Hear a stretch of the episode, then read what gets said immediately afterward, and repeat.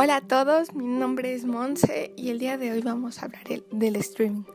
Muchas veces hemos oído del streaming y que el streaming y quién sabe qué del streaming.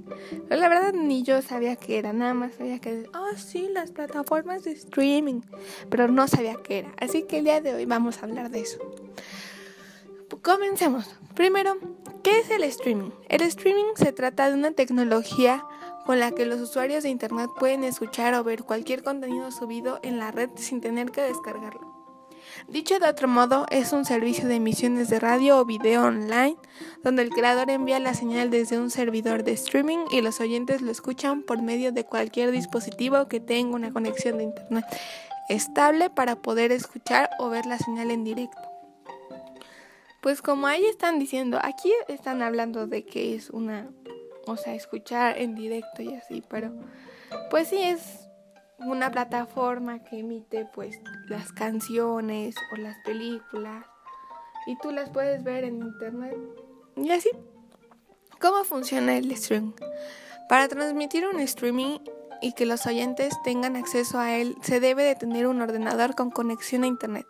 Es necesario que la computadora cuente con un software para captar la señal de audio entrante en ella como por ejemplo una tarjeta de sonido y una cámara web si se va a integrar video para crear el contenido. También puedes transmitir en vivo desde plataformas muy conocidas como YouTube, Facebook Live, Instagram, ya ven que todos todas las personas se ponen a hacer sus en vivos, como les dicen, o sus lives, que pues es, es, es eso, transmiten en vivo contenido de audio o de video. Pero normalmente es puro video.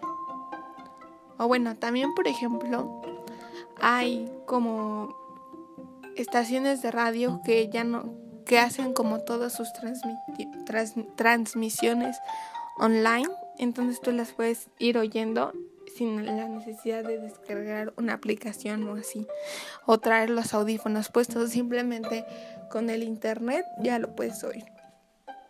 Luego, para que el usuario pueda escuchar el contenido debe de contar con un reproductor multimedia, como un celular, una computadora, una tablet, hasta una televisión yo creo que funciona.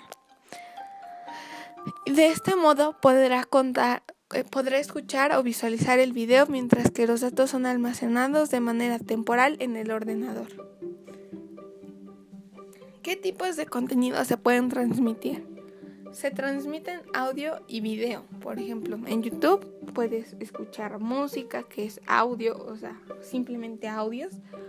O videos, pues como toda, toda esa infinidad de contenido que hay en YouTube o en Netflix que hay pues las películas y todo eso. ¿Qué más? Spotify, pues, pues pura música.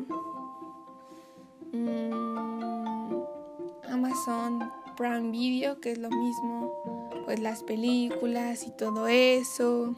Amazon Music, que es música así que tienes. Y pues ya saben, ¿no? Cómo funciona el streaming en vivo.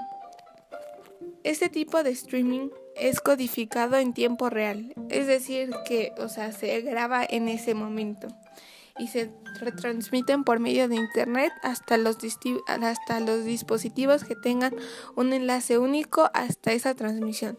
Y de este modo pueden ver en vivo el contenido que sea que vaya a compartirse o bien sea solo audio o en video. Esto es lo que sucede con las transmisiones en vivo de Instagram, YouTube, Periscope u otras plataformas donde se puede generar contenidos y compartirlos en tiempo real. Este tipo de streaming es el servidor el que se encarga del control y la transmisión y para lograr esto lo hace por medio de la tecnología push. ¿Por qué debería de usar la transmisión de contenidos? Pues porque si no, no tienes que esperar a que se descargue el contenido, lo puedes escuchar de manera inmediata, o sea, o ver, escuchar o ver de manera inmediata el contenido que quieras ver. Puedes evitarte pues los precios altos o que estés haciendo actividades ilegales como el pirateo. Porque pues comprar un CD o descargar de, manera digital cada disco de una banda o comprar los DVDs de las películas que ya de hecho ni se ocupa mucho, saldría muy caro. Y aparte descargarlos de esos sitios, creo que se llaman torrent, es muy es ilegal, o sea, porque no no estamos pagando por pues los derechos de autor y todo eso. Y aparte, pues ni siquiera puedes con una pequeña mensualidad, por ejemplo, lo más barato de Netflix, no sé cuánto es, creo que son como 105 pesos o algo así, puedes tener una infinidad de contenido y así. O por ejemplo Spotify. Spotify no tienes que pagar. O sea, puedes pagar, pero pues es nada más para que pues puedas brincarte las canciones que quieras, escuchar cualquier canción al momento o no tener anuncios, pero la verdad, pues, la verdad, ni, ni conviene mucho, o sea, puedes, lo único que sí es como wow es que puedes escuchar como la música sin internet, pero pues, la verdad está muy bien eso del Spotify, aunque no, aunque no lo pagues ni nada. Luego, también puedes ahorrar espacio porque no se, o sea, en vez de descargar como todo lo que quieres oír o ver, simplemente como que guardas la aplicación y, e, y, esas aplicaciones no guardan archivos grandes en tu dispositivo. También otra de las grandes ventajas de eso es que tienes acceso a contenido en vivo, porque puedes ver, por ejemplo, los debates políticos, los partidos, o pues como les había dicho, las transmisiones de radio en vivo las puedes oír aunque no tengas un una televisión o unos audífonos a la mano. Esto te proporciona acceso a todo el contenido que quieras, por, ya que es como muy portátil, nada más necesitas conexión a internet y ya como ahora todo el tiempo hay internet en todos lados, es muy fácil. También tienes acceso al contenido extranjero, porque por ejemplo, si tú quieres ver no sé, aquí en México ves, pues en Netflix, mmm, la serie del Luis Miguel, ¿no? Es lo primero que se me ocurrió.